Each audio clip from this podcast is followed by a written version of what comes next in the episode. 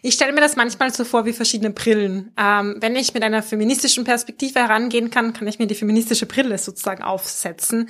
Wenn ich das Buch aus anderen Theorien betrachten möchte, dann wechsle ich diese Brille. Genau. Wobei die Brille bei uns ja nicht wirklich oft wechselt, oder? Das stimmt. Julia, du bist schon ein bisschen so ein Cyborg, verwachsen mit der feministischen Brille. Manchmal geht sie auch nicht mehr so gut runter. Ich kann sie nicht mehr absetzen, ich gebe es zu.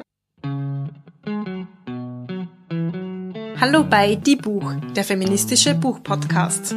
Die Buch ist ein Podcast über Bücher von Frauen und Themen, die uns als Menschen bewegen, aus einer feministischen Perspektive. Für Bücherwürmer und Lesefaule, für Feministinnen und alle, die es noch werden wollen. Ich bin Julia Und ich bin Sophia. Bevor wir mit der heutigen Folge starten, die ja an sich schon etwas Besonderes ist, noch eine besondere Ankündigung. Und zwar sind wir beide ja immer auf der Suche nach tollen Buchtipps, die wir uns natürlich ganz gerne gegenseitig geben. Aber wir freuen uns auch Buchtipps von euch zu bekommen. Außerdem haben wir ja schon in der Vergangenheit angekündigt, dass wir gerne euch ein bisschen mehr einbinden wollen und deswegen würden wir uns sehr freuen, wenn ihr Buchtipp, Buchtipps habt, sie uns entweder zu schicken als Mail, aber vor allem sehr, sehr gerne als Sprachnachricht.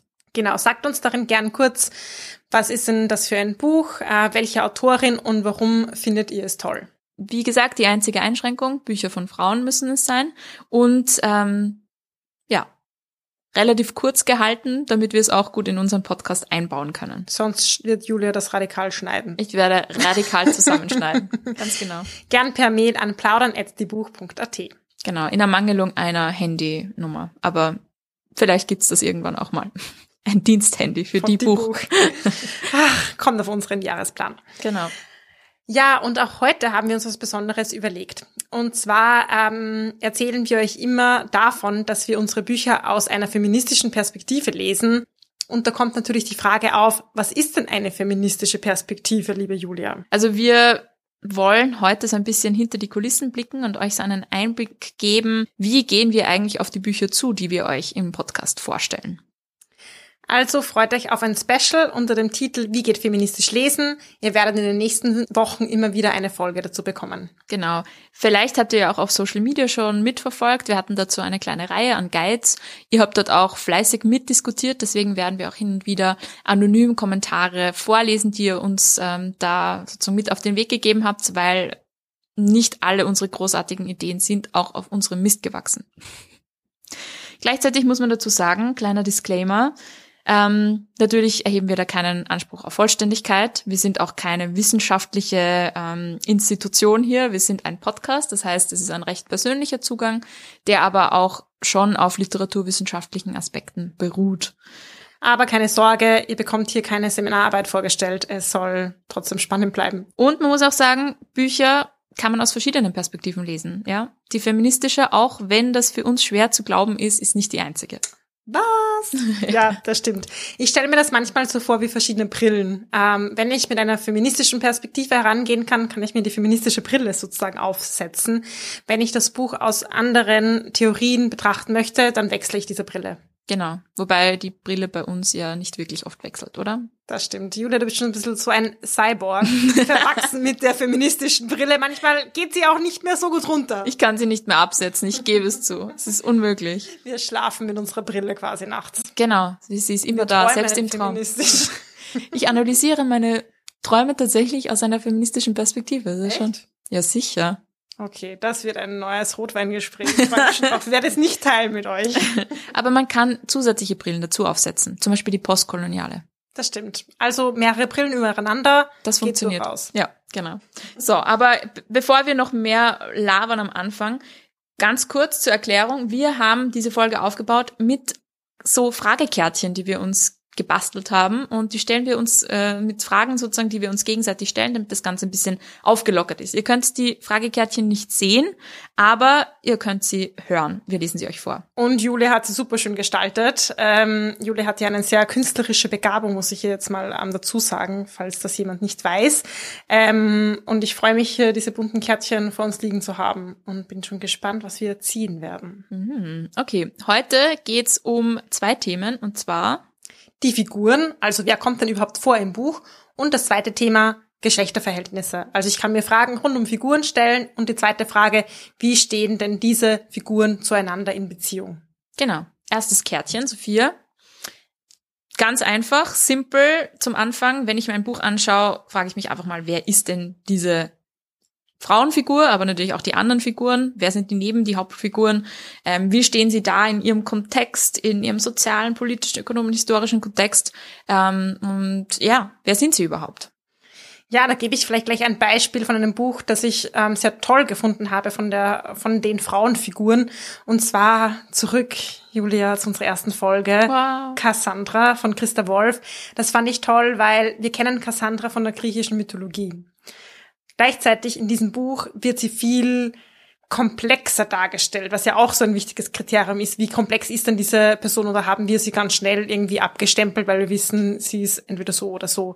Und in dem Buch von Christa Wolf entwickelt sich Cassandra. Sie hadert mit ihrem Schicksal. Sie ist nicht einfach unter Anführungszeichen nur die die die Zukunft vorhersagt und der nicht geglaubt wird, ähm, sondern sie ist Tochter, sie ist Politikerin, sie ähm, will ausbrechen, sie glaubt sich selber nicht, sie weiß nicht, ob sie recht hat und das ist einfach total dynamisch und vielschichtig. Und ähm, das ist sozusagen eine wichtige Frage, ist denn die Figur sehr statisch oder entwickelt sie sich? Genau, das wäre so die zweite, unser zweites Kärtchen. Wie dynamisch beziehungsweise statisch ist die Figur und auch wie komplex oder simpel ist sie charakterisiert. Also hat sie eine oder mehrere Eigenschaften, kann man sie relativ schnell sozusagen zusammenfassen oder ist da doch ein bisschen mehr im Busch? Und ähm, wie sehr entwickelt sie sich oder bleibt sie die ganze Handlung über eigentlich gleich? Und wir wollen euch ja nicht nur, sage ich mal, positive Beispiele ähm, aus unserem Podcast geben, sondern auch durchaus negative Beispiele. Ich habe eins mitgebracht, ähm, und zwar, wir kennen alle Isabel Allende. Ich liebe Isabel Allende auch sehr, aber ich habe ein Buch von ihr gelesen, das ich nicht so toll fand, und zwar Zorro.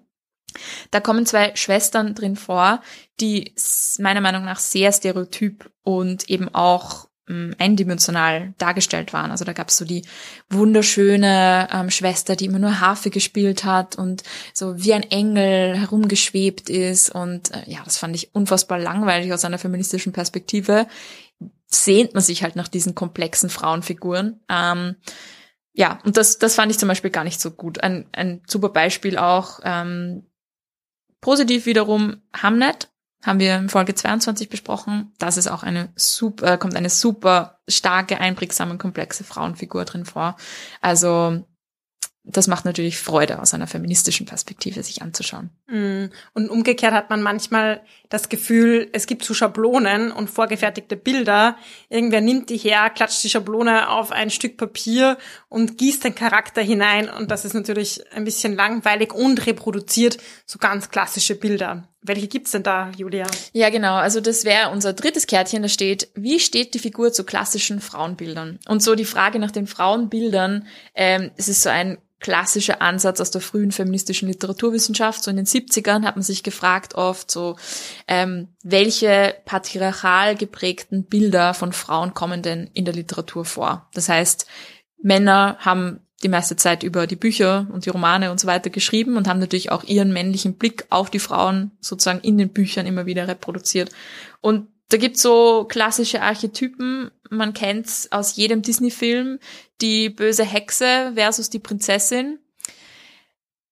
In der Kultur- und Literaturwissenschaft äh, nennt man die zum Beispiel die Heilige und die Hure. Also das sind zwei so Bilder. Die eine ist so die perfekte, ideale, nährende, liebende Mutterfigur oft und die andere ist so die böse, sexuelle, promiskuitive, gefährliche ähm, Frau und dazwischen gibt's praktisch nichts. Also diese beiden Schablonen, wie du schon gesagt hast, gibt's leider sehr oft in der Literatur und ja, das finde ich auch immer spannend, sich sozusagen diese beiden vor Augen zu halten und sich zu fragen, wo treffen wir sie denn überall und wo treffen wir sie auch nicht. Also das ist ja eigentlich die schönere Frage. Das stimmt. Ja, auch ihr habt uns euren Input dazu gegeben ähm, auf Instagram zu den Figuren. Jule, was haben wir denn da für Zuschriften bekommen? Also eine Userin hat geschrieben, mir fällt in letzter Zeit erst richtig auf, dass in vielen Büchern Frauenfiguren fehlen, die über 25, 30 sind. Die Oma, die alte weise Frau gibt's zwar schon, aber ähm, jünger als alt unter Anführungszeichen gibt's eigentlich kaum. Mm, das stimmt. Und da hatten wir auch ein paar coole ähm, Gegenbeispiele, finde ich, im Podcast. Zum Beispiel bei Gertrud Klemm, ähm, Hippocampus. Tolle ältere Frauenfigur, die total lustig und vielseitig ist und man ein bisschen aus diesen junge, fitte Frau Klischee ausbricht. Ja. Woran glaubst du liegt das, dass wir immer nur diese jungen, äh, diese ja, jungen Frauen serviert bekommen? Leichter verdaulich. Vielleicht, Ah. oder? Ich denke mir, das kommt ja auch oft aus, aus, der, aus den Filmen zum Beispiel. Das finden wir ansprechend, ähm, ästhetisch vielleicht auch und reproduziert sich dann in Romanen. Ja, und vielleicht auch so diese Idee, dass ähm, ältere Frauen eh nichts erleben, oder? War das Mhm. nicht, hat das Gertrud Klemm nicht auch so, glaube ich, ähm, gesagt, so die, die Vorstellung, dass Frauenleben eigentlich uninteressanter werden, je älter sie werden. Ja. Das ist eigentlich so total schade, diese Vorstellung, dass unser Leben eigentlich, dass wir regressieren, je älter wir werden. Mhm. So das Bild nach der Heirat ist eh vorbei, oder? Wie bei ganzen Märchen und vielen Filmen auch. Wenn, wenn man verheiratet ist, dann ist der Film zu Ende, die Geschichte ist fertig erzählt. Genau. Aber was dann da noch alles an Leben kommt, ähm, wird zu oft vergessen. Ganz genau. Eine andere Userin hat noch geschrieben, was mir oft auffällt, wie Frauen im Vergleich zu Männern beschrieben werden. Körper, Stimme, Gestik, Mimik. Das ist auch immer ganz spannend. Und ähm, so einen Faux-Feminismus. Weibliche Protagonistinnen sind besser als alle anderen, weil sie ähm, ist einfach besser. Das finde ich auch so ein bisschen ein, ein Trugschluss vielleicht, dass wenn man ein Buch feministisch liest, dass man ähm, die Frauenfiguren bevorzugt oder dass man sozusagen die Männer eher kritisiert. Das soll es ja auch nicht sein, oder? Mhm, klar. Wir lesen das ja eben wiederum mit unserem eigenen Blick und ähm, haben unsere Sympathien vielleicht und gerade aus einer feministischen Perspektive wäre es auf jeden Fall zu kurz gegriffen zu sagen, ich schaue mir jetzt nur die Frauenfiguren an, weil es geht ja auch um ähm, die Männerfiguren, wie komplex sind die dargestellt, entsprechen die vielleicht den Macho-Stereotypen oder nicht. Genau, beziehungsweise andere Geschlechter. Und eine andere, ein anderer Punkt war noch, äh, wie divers sind die Frauenfiguren grundsätzlich. Also Diversität, Intersektionalität ähm, als sozusagen Ansatz im Feminismus ist halt auch voll wichtig, dass man Ja. das nicht zu kurz kommen lässt. Da sind wir wieder bei den verschiedenen Brillen, die wir uns Genau. aufsetzen. Nicht nur, wo sind die Frauen? Wichtige Frage, aber als einzige Frage ist auch ein bisschen zu wenig. Genau. Dann, wir fragen ja nicht nur, wo sind die Frauen und andere Fragen, sondern wir, das Spannende ist ja immer die Interaktion, die Beziehung zueinander, die Geschlechterverhältnisse in dem Fall, wenn wir auf die Gender, auf den Gender-Aspekt ein bisschen herunterbrechen. Und wieder wunderschönes Kärtchen von der lieben Julia. Ähm, wie stehen denn die Geschlechter zueinander? Also in puncto Machtverhältnisse oder zum Beispiel traditionelle Geschlechterrollen. Im Feminismus ist eben einfach auch sehr wichtig, ähm, so diese Frage der, der Macht zwischen den, zwischen Männern und Frauen in dem Fall, so wenn man so den klassischen Feminismus sich anschaut. Ähm, wer hat sozusagen die Handlungsmacht, wer nicht, ähm, wer ist aktiv, wer ist passiv. Und ich glaube, Sophia, du hast da sicher auch einiges schon an Beispielen mitgebracht, oder? Ja, bei einer unserer letzten Folgen ähm, zu The Secret Life of Baba Segis Wives finde ich, finde ich das total interessant. Da geht es um Polygamie, ähm, um einen Haushalt, wo es vier Frauen gibt und einen Patriarchen sozusagen und wo man vielleicht auch sehr schnell sich an Urteilen fällen könnte, wie denn diese Personen zueinander stehen. Aber Lola Schonein, die Autorin, zeigt das sehr gut, die Macht ist jetzt nicht automatisch bei dem einen Patriarch Patriarchen sozusagen und bei den vier Frauen überhaupt nicht, sondern die ist da ganz vielschichtig verteilt. Und äh, das ist immer eine spannende Frage, wie funktioniert denn dieses System, Familie vielleicht in dem Fall? Ja, und ihr habt dann noch ähm, Input gegeben zu dem Thema, vor allem auch in Kinderbüchern, dass zum Beispiel mächtige Rollen oder relevant, re- relevante Rollen oft von Männern besetzt werden. Also dass so diejenigen, die ähm, die Hebel in der Hand haben, meistens noch Männer sind ähm, und dass Frauen grundsätzlich öfter mal äh, untergeordnet sind. Finde ich auch immer wichtig, das einfach zu hinterfragen. Ich habe da auch noch ein Beispiel mitgebracht, und zwar von einem Buch, das ich kürzlich gelesen habe, das wir aber nicht im Podcast besprochen haben. Und zwar Insel der verlorenen Erinnerung von Yoko Ogawa. Ähm, darin gibt es so einen Handlungsstrang, wo eine Frau ihre Stimme verliert. Sie ist in einem Schreibmaschinenkurs und der Mann, der diesen Schreibmaschinenkurs unterrichtet und dann ihr Liebhaber wird, schließt ihre Stimme in der Schreibmaschine ein und sie kann dann eigentlich nur noch über die Schreibmaschine kommunizieren.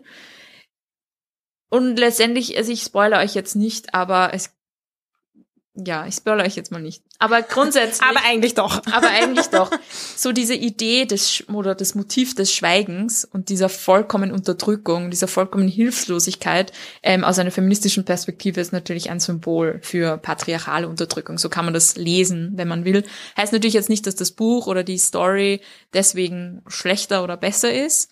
Ähm, aber man muss sich eben fragen, warum das da drin so steht, wie es da steht und muss das eben dann im, im Kontext der gesamten Handlung vielleicht auch sehen. Mhm. Aber das wäre so ein Beispiel für äh, sehr unterdrückende Verhältnisse. Macht und Ohnmacht auf die Spitze getrieben. Mhm, extrem. Ja, ähm, jetzt ähm, muss ich dich noch ähm, zum Abschluss fragen, liebe Julia. Wir wissen ja, du und ich, wir sind manchmal schon sehr verwachsen mit unserer äh, feministischen Brille. Mhm. Aber gibt es etwas, ähm, wo du mit deiner feministischen Ich gerne sagen würdest, das mag ich eigentlich nicht, aber eigentlich magst du es doch, sozusagen, wo du die feministische Brille dann doch absetzt? Ja, ich kann sie absetzen. Es fällt mir manchmal schwer. Manchmal, ähm, wenn ich mir zum Beispiel Filme anschaue, die ich gern mag. Also wir haben vorher schon äh, Disney angesprochen. Ich, ich mag Disney-Filme einfach. Ich bin damit aufgewachsen. Ich, ich bin ein Fan von Disney-Prinzessinnen und äh, kann ganz iron unironisch mir ähm, Cinderella anschauen und das einfach wunderschön finden und den Prinzen ganz toll finden und auch die Cinderella ganz toll finden, auch wenn ich weiß, dass äh, es die Archetypen von Heiligen und Huren äh, sozusagen reproduziert und ähm, ja, all diese Geschlechterverhältnisse und so weiter. Aber ich, ich schaff's, mir es anzuschauen, weil ich es einfach gern mag. Das war Die Buch, der feministische Buchpodcast. Ihr könnt unsere neuen Folgen jede zweite Woche auf unserer Website www.diebuch.at finden oder in eurer Podcast-App. Außerdem sind wir neuerdings auch auf FIO, For Your Ears Only, zu finden. Könnt ihr mal reinschauen. Folgt uns außerdem gerne auf Instagram, Facebook und Twitter. Wir freuen uns immer über euer Feedback sowie angeregte Diskussionen. Schreibt uns dafür einfach eine E-Mail an plaudern.diebuch.at oder kontaktiert uns via Social Media. Außerdem kennt auch ihr bestimmt tolle Autorinnen, die es gilt bekannter zu machen. Wenn ihr ein Buch einer Frau lest, postet gerne ein Foto auf Social Media und markiert uns in euren Stories. Ein großer Dank gilt zum Schluss noch der Zirkusband, die uns ihre tolle Musik zur Verfügung stellt.